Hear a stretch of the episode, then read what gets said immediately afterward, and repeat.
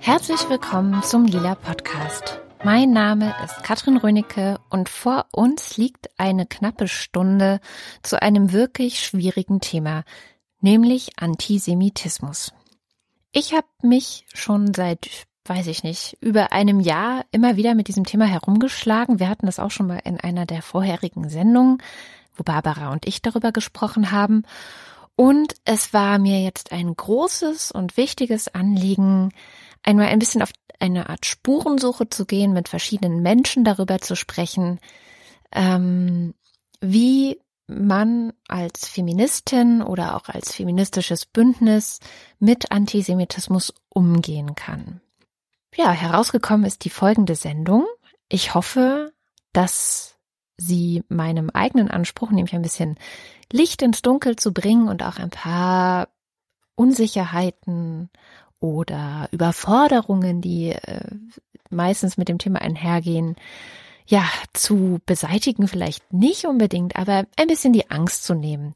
Ich glaube, wir müssen uns wirklich mit diesem Thema auseinandersetzen und ich glaube, die einzige Art und Weise, wie das gelingen kann, ist, wenn wir weiterhin respektvoll bleiben, kritikfähig sind und vor allem miteinander sprechen. Also hier kommt mein erster gebauter lila Podcast mit sehr vielen verschiedenen Stimmen und ich wünsche euch viel Spaß beim Zuhören. Im Jahr 2012 erhielt die Philosophin und Intellektuelle Judith Butler den Theodor W. Adorno Preis der Stadt Frankfurt am Main. Judith Butler ist eine der größten feministischen Ikonen und deswegen löste dieser Preis auch eine enorme Kontroverse aus. Denn einerseits, ja klar, Ikone, aber andererseits darf man ihr einen solchen Preis verleihen? Die Frage kam auf, weil Judith Butler im Verdacht steht, antisemitisch zu sein. In der Taz gab es damals eine Seite voller Pro und Kontras. Hier ein paar Auszüge. Eine bessere Wahl hätte das Kuratorium nicht treffen können. Judith Butler hat nicht nur die feministische Theorie von ihren biologistischen und identitären Verkürzungen befreit, sondern queer feministisches Denken in die politische Philosophie eingeschrieben. Meint Margit Rodrian Pfennig, Dozentin für Politikwissenschaft am Fachbereich Gesellschaftswissenschaften der Goethe-Universität Frankfurt am Main. Adorno-Preis für Antisemiten? Nein, niemals. Judith Butler ist keine Antisemitin, sie vertritt nur politisch dumme Ansichten. Meint Detlef Clausen, emeritierter Professor für Soziologie. Er denkt nicht, dass Judith Butler eine Antisemitin ist, aber er sagt, dass sie ein realitätsferner politischer Dummkopf sei. Nicht die Person Judith Butler ist skandalös, sondern der Streit, der über sie entstanden ist. Das Antisemitismus-Argument ist eine Nebelbombe, die verhindern soll, dass man über die Probleme redet, die Butler anspricht. Erklärt uns Alida Assmann, Kulturwissenschaftlerin an der Universität Konstanz. Eine Nebelbombe? Geht es hier also gar nicht darum, Antisemitismus aufzuzeigen, sondern wird hier nur eine gerade in Deutschland schwerwiegende Anklage missbraucht, um wieder einmal den Feminismus und die Gender Studies zu diskreditieren?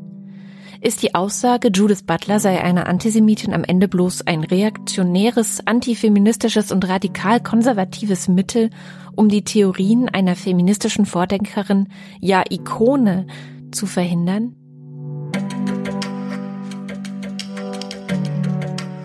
Vier Jahre später, in der Silvesternacht 2015 ereignen sich in Köln rund um den Bahnhof sexuelle Übergriffe und sexistische Gewalttaten in einem Umfang, der bis heute beispiellos bleibt. Mehrere hunderte Anzeigen gehen Tage später von Frauen ein, die sexuell belästigt und beraubt worden waren. In Deutschland bricht eine Debatte aus, die von AfD, Pegida und anderen Fremdenfeinden sofort mit der Flüchtlingsfrage verknüpft wird. Die sozialen Medien toben. Besonders erstaunlich war hierbei, dass gerade diejenigen, die noch kurz zuvor erklärte Gegnerinnen des Feminismus waren, auf einmal zu Expertinnen für Sexismus aufstiegen. Gerade die, die im Jahr 2013 die Berichte über Alltagssexismus als Hetzkampagne abtaten und die Aussagen tausender Frauen in den Dreck zogen, forderten jetzt auf einmal gar einen Aufschrei. Zum Beispiel die Autorin Birgit Kelle. Als Reaktion auf den Aufschrei schrieb sie damals, 2013, noch ein Buch mit dem Titel Dann macht doch die Bluse zu. Darin bezieht sie sich aber auch nur nebensächlich auf die Sexismusdebatte. Vielmehr geht es ihr darum, traditionelle Geschlechterrollen wieder stark zu machen und die starken Männer genauso zurückzubekommen wie die Frauen, die wegen der Kinder zu Hause bleiben. Im Feminismus sieht sie eine Diktatur und Männer seien eben anders als Frauen. Damit habe es sich aber auch. Gegen so einen konservativen Backlash als Reaktion auf die Silvesternacht in Köln bildet sich schnell ein Bündnis. Ausnahmslos. Es wird angeführt von der bereits durch Aufschrei bekannten Aktivistin Anne Vizurek und der muslimischen Feministin Kybra Gümüşay. Und noch eine ist unter den Unterzeichnerinnen, Laurie Penny. Für die Bündnisinitiatorinnen muss das ein Knüller sein, denn Laurie Penny ist ein Star. Ihr Buch Fleischmarkt ist für viele geradezu ein Standardwerk in der antikapitalistischen Feminismusdebatte. Und es schafft auf kluge Art, den Körperwahn, der rund um Frauen existiert, mit kapitalistischen Ausbeutungsmechanismen zu verbinden. Wie oft wohl der folgende Satz alleine schon zitiert wurde. Wenn alle Frauen dieser Erde morgen früh aufwachten und sich in ihren Körpern wirklich wohl und kraftvoll fühlten, würde die Weltwirtschaft über Nacht zusammenbrechen. Marie Schmidt schreibt in der Zeit, Ihr Buch ist eine starke Ermutigung für einen jungen, lebendigen Feminismus. Laurie Penny ist also wichtig und bei ausnahmslos auch zentral. Doch dann kommt auf einmal Kritik aus einer völlig unerwarteten Ecke. Laurie Penny, so heißt es, sei antisemitisch. Und deswegen sollte man sich von ihr distanzieren. Antisemitisch? Laurie Penny? Nein, niemals. Ist das nicht wieder so eine Nebelbombe wie damals bei Judith Butler? Bestimmt ein antifeministischer Trick, der hier eingesetzt wird, um ein wichtiges und starkes feministisches und antirassistisches Bündnis zu zerstören. Tja, das könnte man vielleicht annehmen, wenn man beobachten würde, dass diese Kritik von Antifeministinnen wie Birgit Kelle kommen würde, aber das kommt sie nicht. Sie kommt unter anderem von der Amadeo Antonio Stiftung. Die ist bekannt für ihre Arbeit gegen Hate Speech und eigentlich dafür, dass sie Feministinnen unterstützt. Die Stiftung schreibt in einer Stellungnahme, diese Kampagne ist sehr begrüßenswert, weshalb auch Personen aus der Amadeo Antonio Stiftung zu den ErstunterzeichnerInnen gehören. Allerdings scheint sich dieses ausnahmslos nur auf sexualisierte Gewalt und Rassismus zu beschränken. Ein Blick auf einige ErstunterzeichnerInnen zeigt, dass anscheinend eine Sensibilisierung beim Thema Antisemitismus bei den Initiatorinnen der Kampagne nicht im ausreichenden Maße vorhanden ist. ErstunterzeichnerInnen sind entsprechend Personen, die Positionen vertreten wie Nichts ist gruseliger als Zionismus, die zum Boykott Israels aufrufen, wie die Feministin Laurie Penny, oder die Boykott, Divestment and Sanctions Kampagne, bekannt als BDS, unterstützen, wie die Bürgerrechtlerin Angela Davis. Und dann kommt auch Kritik von anderen Linken, zum Beispiel von Philipp Meinhold, der in der Jungle World schrieb, Selbstverständlich sind Boykottaufrufe wie der des BDS, der übrigens selbst von prominenten sogenannten Israel-Kritikern wie Noam Chomsky und Norman Finkelstein abgelehnt wird, antisemitisch. Oder ist irgendein anderes Land bekannt, zu dessen Boykott Laurie Penny aufriefe? Vielleicht eines, in dem es im Gegensatz zu Israel keine Demokratie gibt, Frauen nicht gleichberechtigt sind und Homosexuelle verfolgt oder gar hingerichtet werden? Für eine Feministin wäre das ja möglicherweise ein interessantes Betätigungsfeld. Laurie Penny und Judith Butler sind nicht die einzigen, die den Feminismus in eine Debatte verstricken, die er bestimmt nicht gewollt hat, nämlich eine Debatte über Antisemitismus. In den USA sollte Linda Sarsour nach der Wahl Donald Trumps zum Präsidenten das Gesicht des Women's March werden. Und wie toll ist das doch, eine Muslimin mit Kopftuch. Sie führt den Kampf gegen die sexistische und rassistische Haltung des 45. US-Präsidenten an. Allein diese Signalwirkung und außerdem ist diese Bewegung wirklich, wirklich, wirklich wichtig. Bereits im Januar haben Barbara und ich über das Dilemma nachgedacht. Denn Linda Sasur steht klar und deutlich für eine antizionistische Haltung und auch sie unterstützt BDS. Ist das noch okay? Oder ist das schon ein Problem?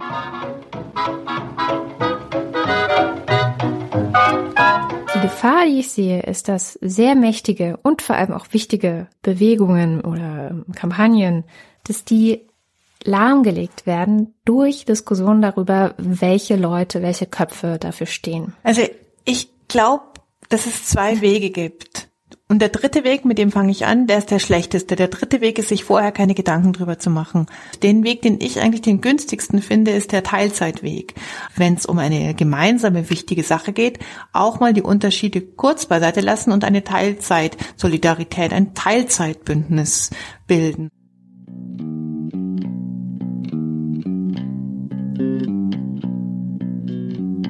Das war also unsere Idee, ein Teilzeitbündnis. Aber so richtig zufrieden hat mich das ehrlich gesagt nicht gemacht. Und außerdem blieben immer noch so viele Fragen. Wie kann ich denn entscheiden, ob jemand jetzt wirklich antisemitisch ist oder ob es einfach nur ein Versuch ist, ein erfolgreiches feministisches Bündnis zu zerstören? Linda Sasur sagt ja auch nicht, dass sie antisemitisch ist. Ist Antizionismus nicht etwas anderes als Antisemitismus? Nun ja, mit dem Statement der Amadeo Antonio Stiftung hat sich etwas verändert. Es wird innerhalb des Feminismus sagbar, dass eine prominente Feministin antisemitische Äußerungen tätigt oder gar antisemitische Kampagnen unterstützt. Bereits vor einem Jahr, als die Kritik an Laurie Penny aufgekommen war, hatte ich versucht zu entscheiden, auf welche Seite des Kampfes ich mich eigentlich stellen sollte. Denn es gab ein riesiges Wirrwarr gegenseitiger Anschuldigungen in den sozialen Medien. Sollte ich nicht versuchen, Beweise für oder gegen die eine oder die andere Aussage zu finden? Und ich versuchte es, und tatsächlich kristallisierten sich für mich vor allem drei zentrale Fragen heraus. Erstens, ist die BDS-Kampagne antisemitisch? Zweitens, ist Antizionismus nichts anderes als getarnter Antisemitismus? Und drittens, Woran erkennt man eigentlich, ob eine Kritik an Israel legitim ist oder ob sie antisemitisch ist? Fangen wir bei der ersten Frage an. Ist die BDS-Kampagne antisemitisch? Was ist überhaupt die BDS-Kampagne? BDS steht für Boykott, Desinvestitionen und Sanktionen. Und die BDS Berlin hat in ihrem Logo schon den Satz Unsere Antwort auf israelische Kolonisation, Apartheid und Besatzung. Das sind drei sehr harte Wörter. Kolonisation ist eigentlich verknüpft mit der Geschichte Europas, mit den kolonialisierten Ländern im globalen Süden. Apartheid ist eigentlich verknüpft mit Südafrika und Besatzung klingt nach Krieg. Auf ihrer Seite sagen die BDS Berlin Leute, ich zitiere, Inspiriert vom Kampf der SüdafrikanerInnen gegen die Apartheid ruft die palästinensische Zivilgesellschaft zu Boykott, Desinvestition und Sanktionen gegen Israel auf, bis dieses internationalem Recht und den universellen Prinzipien der Menschenrechte nachkommt. BDS Berlin versteht sich als Teil der weltweiten BDS-Bewegung, die den Aufruf der palästinensischen Zivilgesellschaft von 2005 unterstützt. Dieser internationale Aufruf von 2005 geht ziemlich weit. Grundsätzlich soll der Staat Israel wirtschaftlich, kulturell und politisch isoliert werden.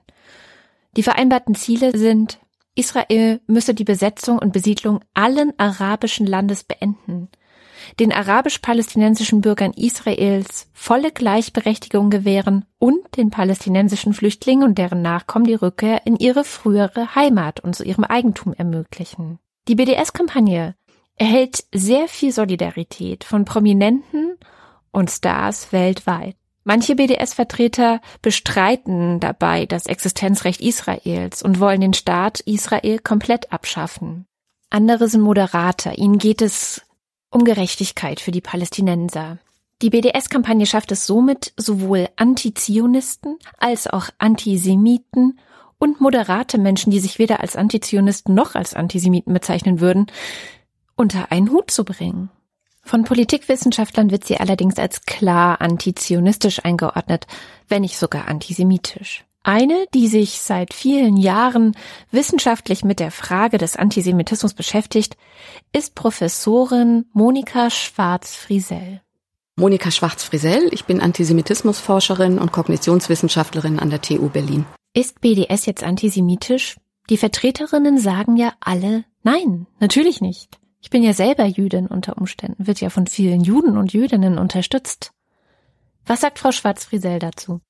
Das ist eine ganz typische Interpretations- und Kommunikationsstrategie, die nicht nur von Judith Butler, sondern von allen BDS-Anhängern und allen linken äh, Antizionisten benutzt wird. Also das ist schon Common Sense eigentlich im antisemitischen Diskursritual. Man will natürlich mit dem Post-Holocaust-Bewusstsein auf keinen Fall zugeben oder auch nur den Schatten eines Zweifels aufkommen lassen, man sei antisemitisch, weil das ja nach der Erfahrung der Shoah etwas ziemlich Schreckliches ist im kollektiven Bewusstsein und in der äh, in unserer Kultur. Also greift greift man auf diese Relativierungs- und Ablenkungsstrategien. Aber wenn wir uns anschauen, was diese Leute, auch Judith Butler, und ich muss sagen, ich bedauere sehr, dass sie eine so große Stimme international hat. Sie richtet damit ungeheuren Schaden an.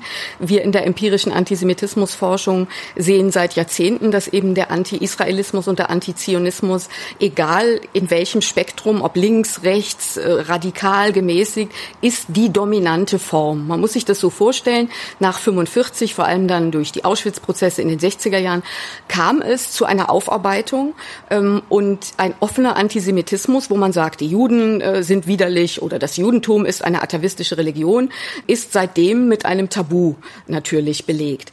Und man hat aber den Antisemitismus aus den Köpfen ja nicht einfach wegwischen können. Das heißt, er lebte schon irgendwo weiter, auch bei gebildeten Menschen. Nur er wurde nicht so offen artikuliert. Und wenn wir uns jetzt die empirische Forschung, wenn ich meine Daten anschaue, ähm, dann sehe ich eben sehr, sehr deutlich, dass wir eine sogenannte Camouflage-Technik haben. Das heißt, die Leute wählen eine Umwegkommunikation. Ein moderner Antisemit oder eine moderne Antisemitin sagt nicht, ich habe etwas gegen Juden und Judentum. Sie sagen, ich habe etwas gegen Israel. Und dann kommen eigentlich die gleichen Strategien, die wir auch im klassischen Antisemitismus haben. Äh, auf ähm, Israel werden Stereotype äh, projiziert, durchaus auch ganz klassische, ja, Brunnenvergifter und die, die Menschenfeinde, die Kindermörder, das sind ja uralte Stereotype, daran erkennt man sofort. Das ist keine legitime Kritik, das ist tatsächlich Antisemitismus im Gewand. Ähm, und wenn man die Geschichte des Antisemitismus sich anschaut, dann sieht man, dass das auch ganz typisch ist. Ähm, nicht nur für das 21. Jahrhundert. Antisemitismus, ich erkläre es immer so, ist ein Chamäleon. Es verändert je nach Situation seine Farbe, aber von der Struktur her, von der Semantik her bleibt es eigentlich gleich. Das heißt, die Entwertung von Juden und Judentum. Und ob moderne Antisemiten jetzt sagen, die Zionisten sind schuld oder Israel ist schuld, ist ein reiner Projektionsprozess. Ja, also das weiß die Antisemitismusforschung eigentlich schon seit Jahrzehnten. Umso erschreckender finde ich es, dass immer wieder diese Leugnungsstrategien in den Diskurs kommen. Für die Wissenschaftlerin ist Antizionismus also nur eine Art Camouflagetechnik und BDS ganz klar antisemitisch. Und wenn für uns Normalsterbliche diese Offensichtlichkeit des Antisemitismus im BDS nicht so sichtbar ist, dann liegt es vielleicht daran, dass wir Judenhass irgendwie mit sowas wie aus dem Dritten Reich verbinden. Aber Frau Schwarz-Frisell geht einen Schritt weiter. Sie sagt, Heutzutage ist das natürlich total stigmatisiert. Nach dem Holocaust ist es in Deutschland quasi verboten und stattdessen würden die Menschen, denen Antisemitismus aber immer noch sehr stark in den Knochen sitzt, weil es einfach stark kulturell eingraviert ist, dass dieser Antisemitismus sich in Antizionismus widerspiegeln würde. Der Trick ist also, das, was verboten ist, so zu drehen, dass man es schwer verbieten kann. Denn Kritik an einem Staat oder an einer Politik muss ja wohl erlaubt sein, oder? Wir sind also schon mitten in der dritten Frage. Wie unterscheidet man eigentlich Antisemitismus und Israelkritik? Eine weitere Person, die ich für diese Sendung gefragt habe, wie man das machen könnte, ist Katrin Haurand. Katrin Haurand ist Geschichtswissenschaftlerin und Referentin des Jüdischen Forums für Demokratie und gegen Antisemitismus e.V. Ich habe sie über Skype angerufen. Also ich habe das ja mehr in den letzten zehn Jahren aus der amerikanischen Perspektive mitbekommen, mhm. ähm, weil ich da auch gelernt, also studiert habe und auch so unterrichtet habe an der Uni.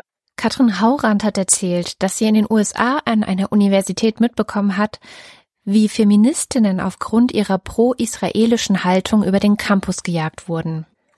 Auch sie habe ich gefragt, wie man denn jetzt Israelkritik und Antisemitismus auseinanderhalten kann.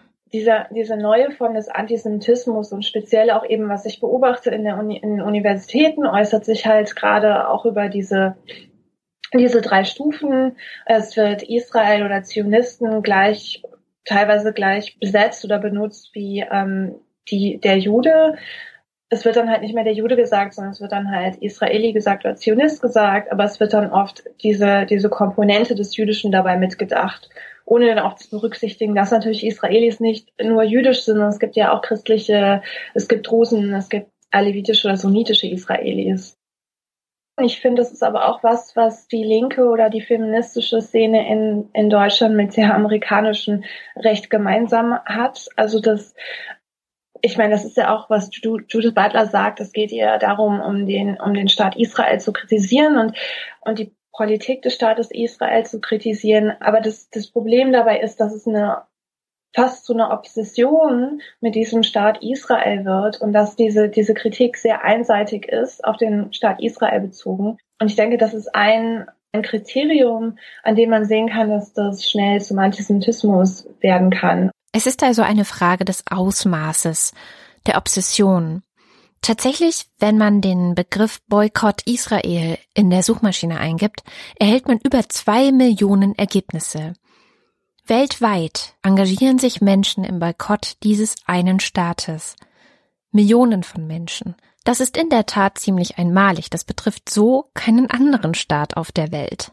Weder China mit seinen massenhaft belegten Menschenrechtsverletzungen noch Russland mit seiner Unterdrückung von Homosexuellen und dem Kampf gegen Oppositionelle, noch die Türkei, die Zehntausende Journalisten und Wissenschaftler arbeitslos gemacht oder in Gefängnisse gesperrt hat, geschweige denn von den Regimen im Nahen Osten wie Saudi-Arabien oder dem Iran, wo überall massenhaft Menschen unterdrückt werden. Keines dieser Länder, kein einziges, wird so weltweit boykottiert, angegriffen, dämonisiert und ausgegrenzt wie Israel.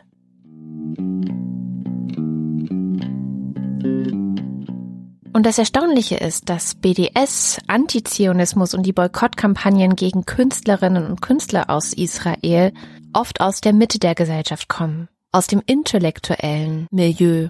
Müssten diese Leute es nicht eigentlich besser wissen?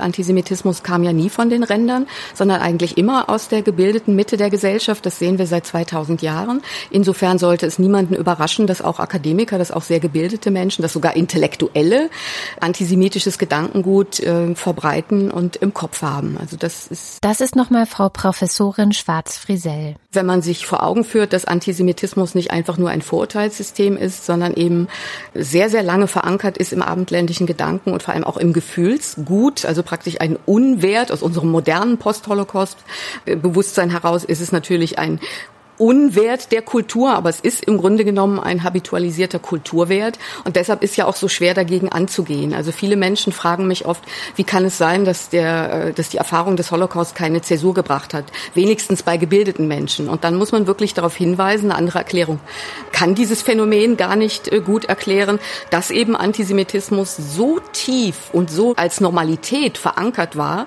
dass wenige Jahre der Aufklärung oder Jahrzehnte der Aufklärung nicht gegen 2000 2000 Jahre dieser kulturell verankerten, dieses kulturell verankerten Ressentiments angehen.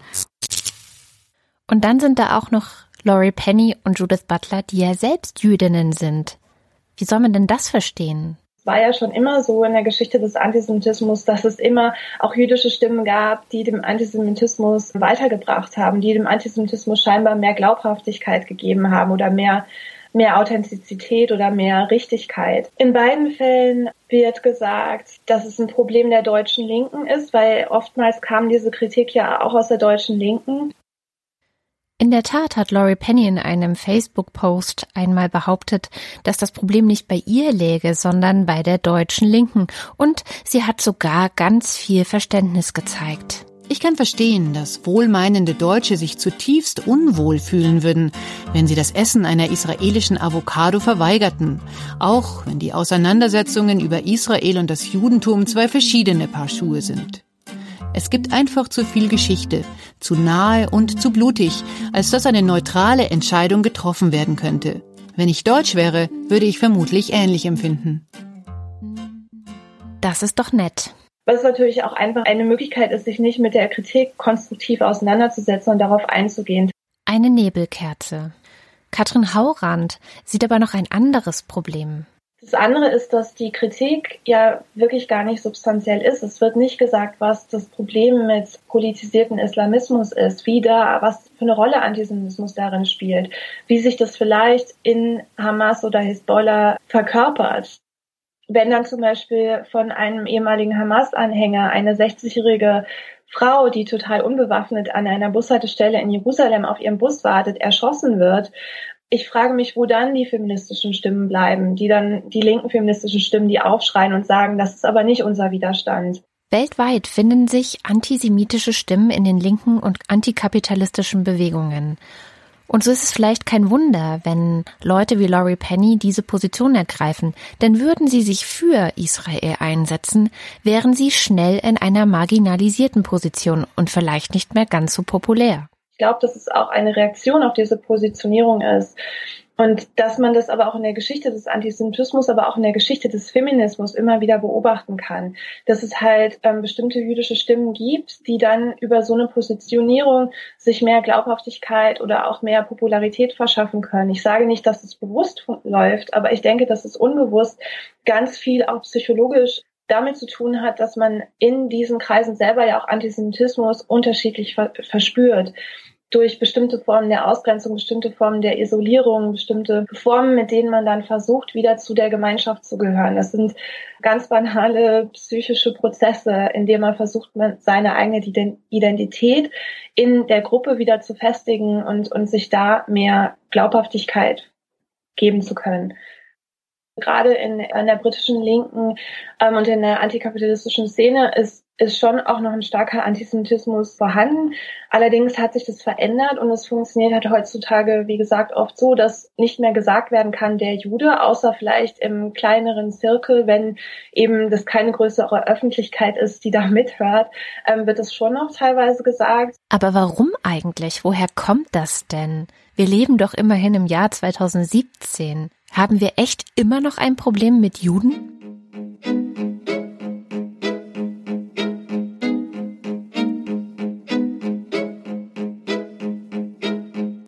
Antisemitismus, ähm, anders als Vorurteilssysteme, ist eben nicht einfach nur ein Vorurteilssystem, das auf irgendwelchen Einzelgeneralisierungen basiert. Also zum Beispiel die dumme Blonde ist ein Stereotyp, ja, da hat man mal zwei dumme Blondinen oder so getroffen, sondern Antisemitismus basiert auf reinen Fiktionen.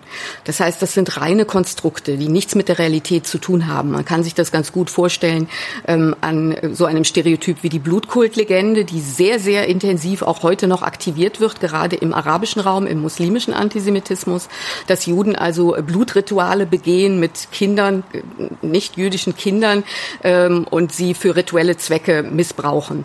Es hat nie in den letzten 2000 Jahren auch nur einen einzigen empirischen Fall gegeben. Und ich könnte jetzt alle Stereotype mit Ihnen durchgehen und wir würden sehen, alle Stereotype basieren auf reinen Fiktionen. Und deshalb hat Adorno ja auch gesagt, Antisemitismus ist das Gerücht über die Juden. Und es ist sehr, sehr schwer, über solche Gerüchte, die seit Jahrhunderten in der Kommunikation und im kulturellen Bewusstsein sitzen, anzugehen. Das Problem ist also unser kulturelles Bewusstsein. In dem sitzt der Antisemitismus einfach verdammt fest drin.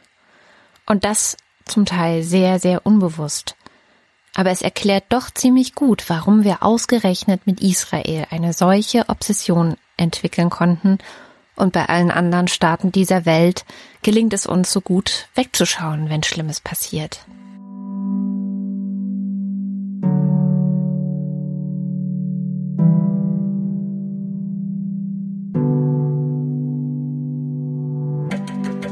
Glaube, ich habe jetzt verstanden, warum BDS und diese ganzen Kampagnen ein Problem sind.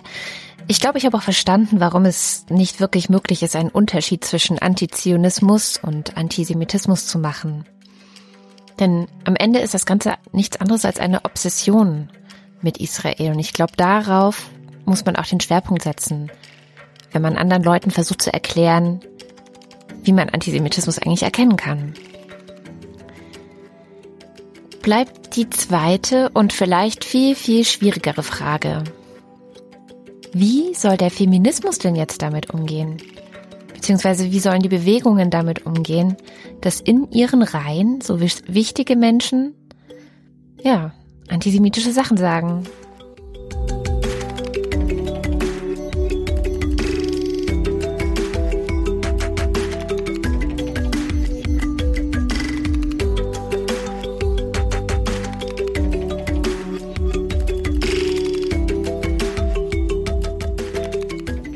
Man kann es so machen wie Merle Stöver. Äh, Feminismus ist für mich auf jeden Fall der Kampf dafür, dass Menschen, die im Patriarchat unterdrückt werden, sich frei bewegen können ähm, und die gleichen Freiheiten haben wie alle anderen auch. Merle ist Feministin und im linken Spektrum ziemlich aktiv. Und außerdem hat sie ihre Abschlussarbeit über das Thema geschrieben. Das Patriarchat ist das Machtverhältnis, in dem Personen aufgrund ihres Geschlechts unterdrückt werden. Merle hat sich 2016 in die Debatte um Ausnahmslos mit eingemischt. Unter anderem hat sie auf dem Barcamp Frauen, das in Berlin stattgefunden hat, eine Session gehalten zu dem Thema Feminismus und Antisemitismus. Danach hat sie einen langen Blogtext geschrieben und am Ende sah sich Laurie Penny genötigt, die zitierten Selbstverteidigungen zu schreiben. Das heißt, in Merle Stöwe haben wir eine der Personen, die dafür verantwortlich ist, dass Laurie Penny sich rechtfertigen musste. Ich fand die Forderung von Ausnahmslos durchaus richtig, natürlich. Also, dass Racial Profiling rassistisch ist, ist für, steht für mich außer Frage. Ähm, die Kritik bezog sich vor allem darauf, dass Antisemitismus nicht thematisiert wird im Feminismus, ähm, dass er meine These wäre, als Nebenwiderspruch abgetan wird, dass man einfach darüber hinwegschauen kann, dass man keine klare Definition davon hat, was Antisemitismus ist. Und auch vielleicht gar, also Angst davor hat, diese Debatte zu führen. Doch Merles Kritik? Ist nicht nur, dass sie antisemitisch sind, sondern auch, dass sie es nicht bearbeiten. Und dass da manchmal Antirassismus und die Kritik am Antisemitismus nicht zusammengedacht werden können oder dass es schwerfällt, das zusammenzudenken ähm, und dass da auch Widersprüche entstehen. Nehmen wir doch mal diese Kritik und gucken, was wir daraus machen. Ich habe versucht, Leute aus dem Umfeld von Ausnahmslos vors Mikro zu bekommen. Und tatsächlich ist es mir mit zweien gelungen. Die eine davon ist Gesine Agener. Sie ist frauenpolitische Sprecherin von Bündnis 90 Die Grünen und war auch eine der Erstunterzeichnerinnen von Ausnahmslos. Sie ist im Bundesvorstand von Bündnis 90 Die Grünen und zuständig für alles Mögliche, was irgendwie mit dem Thema Frauen, Feminismus, aber eben auch Antirassismus und ähm, gruppenbezogene Menschenfeindlichkeit zu tun hat. Und da sind wir ja eigentlich schon mitten beim Thema. Mit Gesine habe ich über Skype gesprochen und leider ist ihre Aufnahmequalität nicht ganz so super, wie ihr äh, selber mal kurz hören könnt. Achtung. Ich bin Gesine Agener, ich bin die frauenpolitische Sprecherin von Bündnis 90 Die Grünen. Dadurch, dass sie die Vertreterin einer Partei ist, möchte sie gar nicht so gerne über ausnahmslos oder für ausnahmslos sprechen. Aber sie hat eine andere Geschichte mitgebracht, die auch sehr exemplarisch ist. Wir haben ja auf dem Parteitag im Juni das Wahlprogramm beschlossen, das Bundestagswahlprogramm und laden immer ähm, Gastrednerinnen und Gastredner ein, die zu bestimmten Themen dann nochmal ihre Sicht auf die Dinge und grüne Politik formulieren. Und im Februar haben sie sich dazu entschlossen, dass sie jemanden von dem großen Women's March aus den USA dabei haben wollen. Sie haben sich dann entschieden, Carmen Perez einzuladen. Das ist eine der Köpfe oder Co-Chairs des Women's Marches in Washington gewesen. Und die ist auch gekommen. Und das hat dann innerhalb der Partei für Kritik gesorgt. Der Hintergrund ist ein bisschen, wir haben die Kollegin von Carmen Perez, Linda Sassur, bewusst nicht eingeladen, weil die eben ganz, ganz offen und sozusagen sehr stark auch diese BDS-Geschichte unterstützt. Bei Carmen Perez ist es so, dass sie da zwar auch mal an einer Aktion teilgenommen hat, aber das bei ihr nicht im Vordergrund steht und das auch nicht ihr primäres Politikfeld ist. Gesine war sich des Problems nämlich genau deswegen bewusst, weil vor einem Jahr bei der Ausnahmslos-Kampagne das Problem ja aufgekommen war und sie auch sagt, dass sie davon gelernt hat. Mir war natürlich sozusagen die Grundproblematik total bewusst, also weil wir das eben auch bei Ausnahmslos im letzten Jahr hatten, dass eben dieses Thema Antisemitismus und Sensibilität für Antisemitismus als Teil von gruppenbezogener Menschenfeindlichkeit das Thema hatten, äh, war mir das total bewusst und ich habe eben Linda Sasur dann eben nicht eingeladen und habe aber tatsächlich bei Carmen Perez wahrscheinlich auch nicht tief genug recherchiert. So, und deswegen war mir das tatsächlich nicht so bewusst. Leute, die es wussten, haben Gesine dann darauf hingewiesen und dann mussten sie entscheiden, was machen sie jetzt? Laden sie Carmen Perez trotzdem ein? Sprechen sie mit ihr? Und Sie haben einen Weg gewählt, den ich ganz sympathisch finde, nämlich? Es ist eben bei uns so, dass wir natürlich auch immer wieder die Debatte haben über eine. Und das war auch auf diesem Parteitag so. Und wir haben kurz bevor diese Rede von Carmen Perez stattgefunden hat, ähm, beschlossen als Teil des Wahlprogramms, dass wir BDS als ähm, Instrument deutscher und europäischer Außenpolitik ablehnen.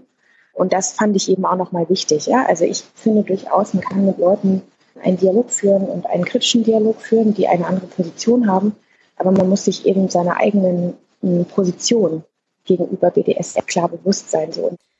Also miteinander reden, aber gleichzeitig auf derselben Veranstaltung, auf der man miteinander redet, klare Kante zeigen gegen BDS. Das ist ja genau das, was Merle Stöber gefordert hat, dass man eben sich damit auseinandersetzt und dass man auch sagt, ähm, welche Position man letztendlich vertritt. Als Gesine bei Ausnahmslos mitgemacht hat, hat sie da Laurie Pennys Hintergrund zum Thema Israel-Boykott gekannt? Auch das war mir ehrlich gesagt nicht so klar. Bei Ausnahmslos ist mir das zum ersten Mal richtig, richtig bewusst geworden. Für sie ist das übrigens kein Nebenwiderspruch, sondern für sie gehört das total zusammen, dass wenn man sich gegen Rechtsextremismus einsetzt, dass man dann natürlich auch gegen Antisemitismus eintritt. Und insofern hat diese Kritik von der Amadeo Antonio Stiftung, ich fand das total berechtigt, dass die sozusagen ausnahmslos kritisiert haben und darauf hingewiesen haben, die Sine nimmt diese Kritik also sehr gerne an. Das liegt aber auch daran, dass die Amadeo Antonio Stiftung die Kritik auf eine solidarische Art und Weise formuliert hat und nicht im Netz einfach über ausnahmslos hergefallen so wie das viele andere gemacht haben. Nach unserem Bundesparteitag, jetzt nochmal zurück zu Carmen Perez, gab es einen äh, Tweet von Alex Nabert, den ich kenne aus grünen Jugendzeiten von früher, der uns harsch kritisiert hat als Grüne dafür, dass wir Carmen Perez eingeladen haben und der Linda Savur als äh, Antisemitin und Antifeministin und weiß ich nicht, was noch alles äh, beschimpft hat. Und das ehrlich gesagt und auch Teil dieser Debatte nehme ich tatsächlich als, als unsolidarisch wahr und auch als sozusagen ja, ich will nicht sagen überzogen, aber als, ähm, also da ist sozusagen überhaupt keine Gesprächsbereitschaft mehr. Und das finde ich halt, das finde ich halt immer wichtig. Neben Kisine hatte ich noch eine andere Aktivistin von Ausnahmslos bekommen, aber sie möchte nicht mit ihrem Namen genannt werden. Und zwar genau aus diesem Grund, weil diese Debatte teilweise so harsch und hart geführt wird. Mit dieser Person habe ich telefoniert, sehr, sehr lange, und dann so eine Art Gedächtnisprotokoll eingesprochen.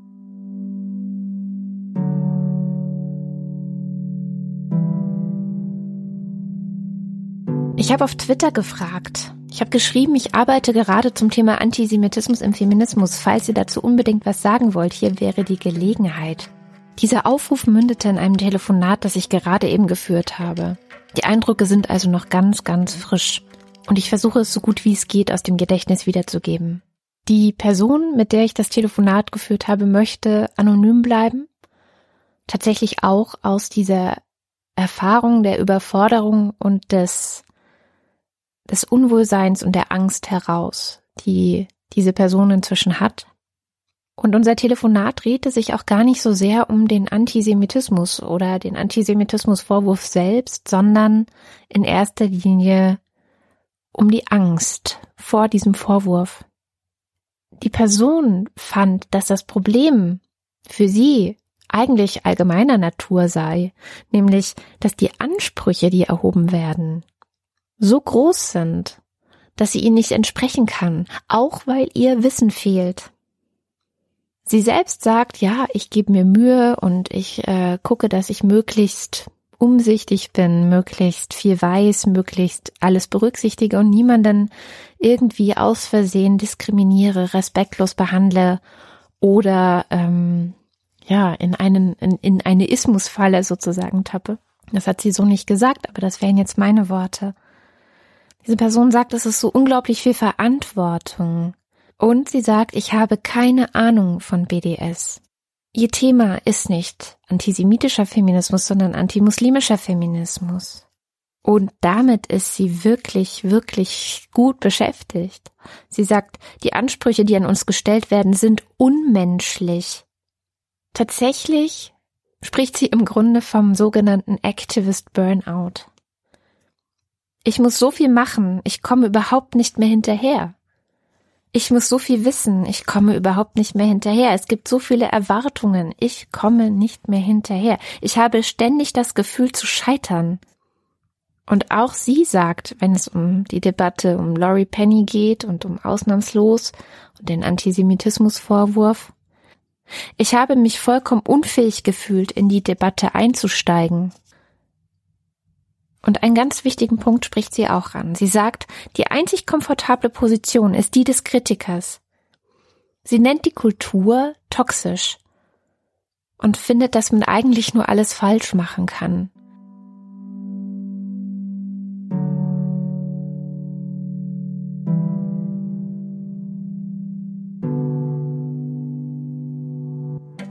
Mit Stefanie Lohaus habe ich es jetzt leider nicht mehr geschafft, noch ein Gespräch zu führen. Sie ist die Chefredakteurin des Missy Magazins und auch eine der Erstunterzeichnerinnen von Ausnahmslos.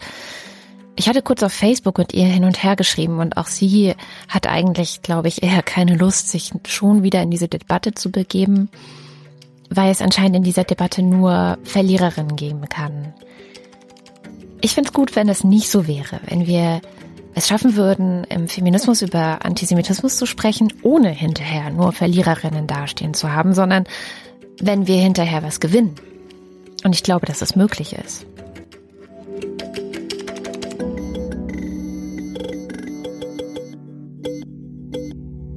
Ich finde das auch ein total schwieriges Problem und ich habe da überhaupt auch gar keine Lösung für.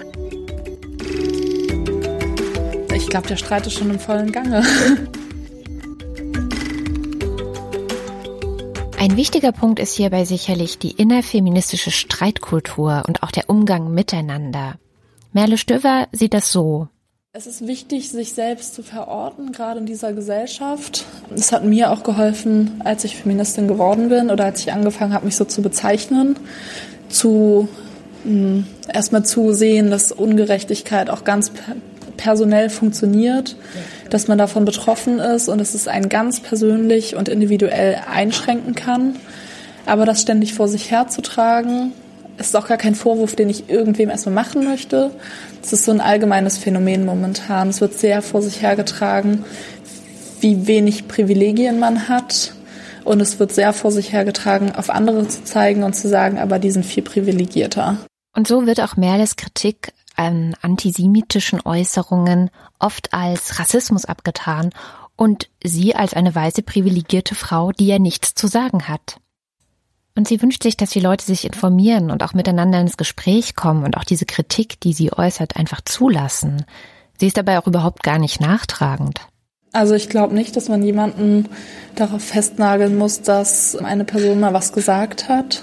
Natürlich können sich Menschen weiterentwickeln mhm. und das muss man, glaube ich, auch akzeptieren. Ja. Ähm, wenn ich mir die letzten Jahre meines Feminismus angucke, dann habe ich mich auch weiterentwickelt und man wird immer noch überall Texte von mir finden, denen ich was gesagt habe oder geschrieben habe, was ich so auf keinen Fall mehr schreiben würde.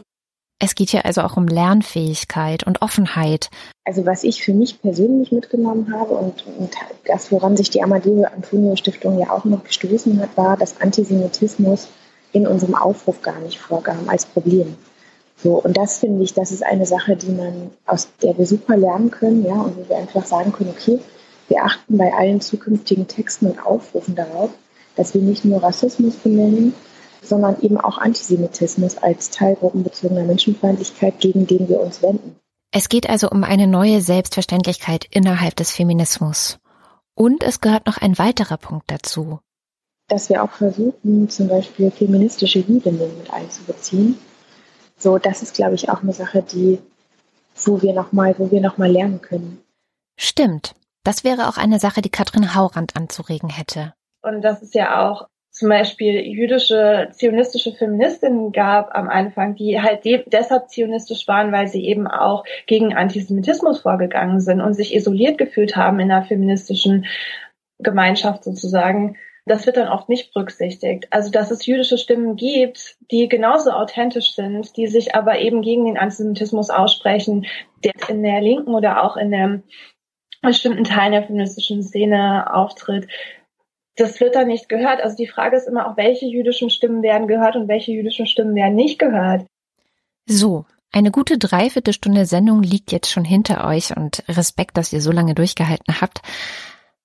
Ein Punkt allerdings möchte ich am Ende doch noch mit reinnehmen, den ich nämlich einfach total ermutigend und ähm, ja optimistisch stimmend finde.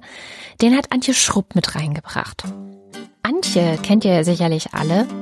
Für alle, die sie nicht kennen, sie ist Politikwissenschaftlerin und eine der wichtigsten ja, feministischen Stimmen unserer Zeit, würde ich sagen ähm, hat viele Bücher geschrieben, unter anderem das von uns sehr oft zitierte ABC des guten Lebens und zuletzt eine kleine Geschichte des Feminismus, ein Comic, der auch ins Englische übersetzt wurde. Und Antje schrieb auf Twitter eben, dass ich mich ja vielleicht auch mit der Debatte über Antijudaismus in der feministischen Theologie erwähnen möchte, die in den späten 1980ern von US-Jüdinnen ausgelöst wurde und Antje meinte, das war die erste systematische Auseinandersetzung im Feminismus dazu und sie führte zu vielen Erkenntnissen, Umdenken und schließlich sogar zu einer Bibel in gerechter Sprache. Und ich habe sie gebeten, mir das doch nochmal genauer darzulegen. Der christliche Antijudaismus hat schon immer die Tendenz gehabt, das Judentum als Negativfolie zu benutzen, um sich selbst positiv herauszustellen. Also zum Beispiel zu sagen, äh, das Judentum ist eine Gesetzesreligion, wir sind eine Religion der Freiheit. Oder das Judentum ist eine rachsüchtige Religion, Auge um Auge, Zahn um Zahn. Das Christentum hingegen predigt die Nächstenliebe und die Feindesliebe und so weiter. Und die ähm, feministische Theologie im, im Christentum hat anfangs auch genau diese Figur benutzt und hat zum Beispiel gesagt, also das Judentum ist eine patriarchale Religion, wo Frauen unterdrückt werden. Im Christentum hingegen waren Frauen anfangs gleichgestellt und Jesus hat ein egalitäres Verständnis gehabt. Ähm, der Höhepunkt war dann das Buch von Franz Alt, der das eben im Titel auf den Punkt gebracht hat, Jesus, der erste neue Mann. Also Jesus hat sozusagen dieses patriarchale, verknöcherte Judentum äh, feministisch gemacht und hat die äh, äh, Frauen ähm, gewürdigt und äh, anerkannt. Hui, das klingt jetzt nicht nur ziemlich eingebildet, sondern tatsächlich auch ganz schön antisemitisch. Und das haben eben auch viele feministische Theologinnen äh, so gesehen, auch in Zusammenhang mit äh, manchmal einer Faszination für die vormonotheistischen Religionen mit den vielen Göttinnen und so weiter. Und da wurde eben auch so das Bild gemalt. Es gab früher eine Vielfalt auch weiblicher Gottheiten, dann kam das Judentum und hat das alles zu dem einen patriarchalen monotheistischen Männergott gemacht. Und davon hebt sich dann der Feminismus und auch die feministische Theologie ab.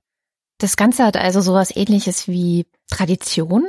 Die gesamte Kritik, die gegen Israel geübt wird, hat eigentlich einen historischen Bezug und fußt auf alten antijudaistischen, antisemitischen Bildern. Meint auch Merle Stöver. Die forscht ja auch dazu. Aber liebe Antje, wie ging die Geschichte denn weiter? Ende der 80er Jahre haben dann aber ähm, feministische jüdische Theologinnen, vor allen Dingen aus den USA, ich erinnere mich vor allen Dingen an Susanna Heschel, dies scharf kritisiert und haben eben den christlichen Theologinnen Antijudaismus vorgeworfen und haben erklärt, was an diesen ganzen Argumentationen eben falsch ist. Und es hat dann tatsächlich eine Debatte angefangen innerhalb der feministischen Theologie, auch in Deutschland, ähm, die sehr kontrovers war und auch schmerzhaft, weil man ja auch solche Sachen nicht gerne einsieht oder zugibt, aber aber im Endergebnis dann doch dazu geführt hat, dass man, glaube ich, sagen kann, dass heute christliche feministische Theologinnen sich sehr bewusst sind über antijudaistische Narrative in des, innerhalb der christlichen Theologie und das auch heute nicht mehr so argumentiert wird, sondern eben gesagt wird, Jesus war selbst ein Jude. Es ging in der Jesusbewegung nicht darum, sich vom Judentum abzugrenzen. Man kann auch nicht sagen, dass die äh, Position der Frauen in der Jesusbewegung grundsätzlich anders war als im Judentum generell, sondern es gab eben im Judentum äh, schon immer verschiedene äh, Strömungen und mehr und weniger patriarchale, genauso wie im späteren Christentum dann auch. Und man kann da die eigene egalitäre Haltung zu, zu der Rolle, die Frauen in der Religion spielen, eben nicht entlang der Linie Christentum versus Judentum diskutieren. Es gab also einen Lernprozess und man hat miteinander geredet und man hat versucht, die eigenen Vorurteile und die eigenen Narrative zu hinterfragen. Und genau darum geht es doch letztendlich heute auch wieder.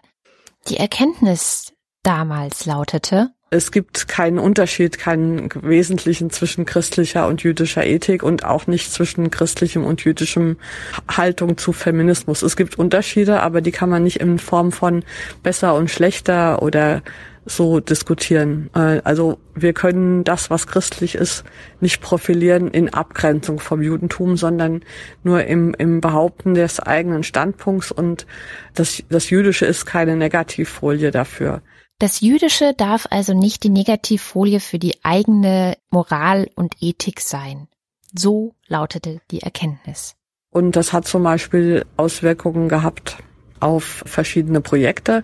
Eines dieser Projekte ist zum Beispiel die Bibel in gerechter Sprache, die äh, Mitte der 90er Jahre verfasst wurde von ähm, Professorinnen und Professoren, die die Bibel neu übersetzt haben, eben unter zwei Aspekten. Einmal dem, der, den Erkenntnissen der feministischen Forschung in Bezug auf Beteiligung von Frauen und so weiter und aber auch in Bezug auf die ähm, jüdisch-christlichen Beziehungen, so dass eben auch da antijudaistische Gedankenfiguren, die schon in der Übersetzung traditionell drin waren, eben ausgemerzt wurden und jetzt eine ähm, angemessene Übersetzung versucht wurde. Also, aber man sieht an diesem Bibelprojekt Bibel in gerechter Sprache, wie eng diese beiden Reflexionsbewegungen, also die äh, feministische und die äh, Kritik am Antijudaismus zusammengeflossen sind, weil das die beiden Hauptpunkte waren. Feminismus und der Kampf gegen Antisemitismus können also produktiv Hand in Hand gehen. Das ist die Botschaft aus den 80ern und 90er Jahren. Und ich finde, mit diesem positiven Beispiel können wir diese lange, schwierige Sendung jetzt auch zu einem Ende bringen.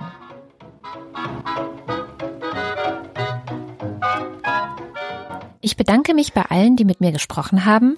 Monika Schwarz-Frisell, Katrin Haurand, Gesine Agena, Merle Stöver und Antje Schrupp und natürlich auch bei der anonym bleibenden Person. Ich bedanke mich außerdem bei Holger Klein und Barbara Streidel und ich bedanke mich natürlich bei euch fürs Zuhören und ich hoffe, dass ihr ein bisschen was mitnehmen konntet aus der Sendung. Ihr könnt gerne eure Kommentare bei uns im Lila Podcast Blog hinterlassen. Das findet ihr auf lila-podcast.de. An dieser Sendung war auch noch etwas anderes besonders, nicht nur das Thema, sondern auch die Arbeit, die sie gemacht hat. Wie ihr vielleicht mitbekommen habt, sind sehr viele verschiedene Leute zu Wort gekommen. Das war mir einfach sehr wichtig, gerade ähm, bei so einem sehr schwierigen Thema. Und ähm, ich habe es mir versucht, so ein bisschen mehr wie ein Feature zu produzieren. Also hier und da auch noch was eingebaut. Worauf ich hinaus will, ist, dass diese Sendung sau viel Arbeit gemacht hat und ich erwähne das deswegen, weil wir natürlich weiterhin ein kostenloses Angebot bleiben. Deswegen gibt es auf unserem Blog auch eine Seite, auf der ihr erfahrt, wo ihr ein bisschen was zurückgeben könnt. Das ist auf lila-podcast.de slash spenden. Und egal, ob ihr lieber Patreon mögt oder Steady oder PayPal oder was von unserer Amazon-Wunschliste kaufen ähm, oder die gute alte Bankverbindung für den Dauerauftrag, das findet ihr alles dort und wir freuen uns natürlich über jede kleine Spende, die zurückkommt. Mein Name ist Katrin Rönecke, das war der Lila Podcast und wir hören uns beim nächsten Mal.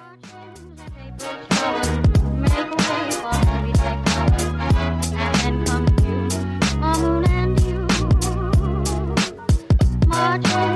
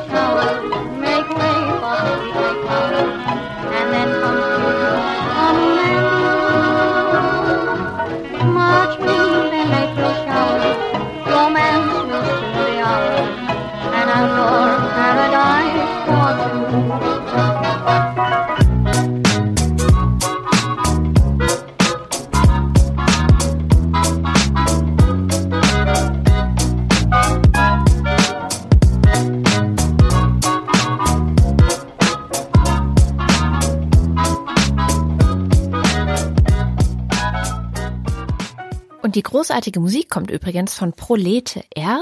Das Album heißt Curses from Past Times und der Song heißt April Showers. Er ist erschienen unter der Creative Commons Lizenz und ihr findet Prolete R auf Facebook, Soundcloud, YouTube, Twitter und überall. Vielen Dank natürlich auch dafür.